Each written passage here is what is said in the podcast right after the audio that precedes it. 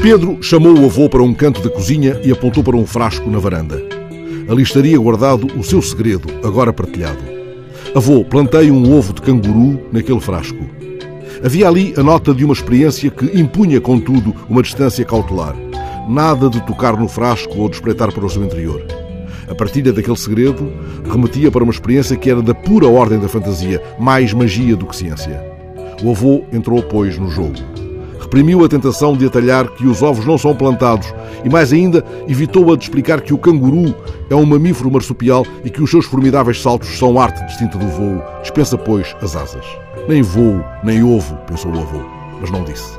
Fez um ai sim, de espanto e de curiosidade, não obstante a ressalva que se prendia ainda com o salto, um salto para diante, da varanda onde estava o frasco, para os antípodas, onde pode ir dar um salto de canguru, fantasiado ou não.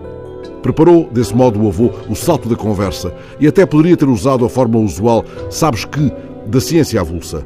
Poderia ter contado que o salto do canguru intriga e apaixona a tal ponto os cientistas que, ainda recentemente, eles usaram tecnologia do cinema para estudar com umas câmaras especiais o mecanismo do salto. Eles procuram explicar porque é que animais enormes e tão pesados, dando saltos tão altos, não quebram os ossos.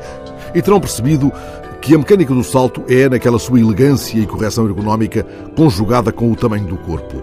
Mas descobriram que os cangurus não gastam muita energia saltando.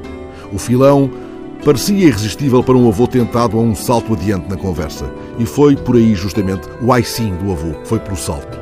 E se ao eclodir o ovo, o canguru der um salto tão grande que vai parar à rua ou mesmo à Austrália? perguntou o avô. Oh, avô, explicou o Pedro num tom indulgente. É um canguru de peluche.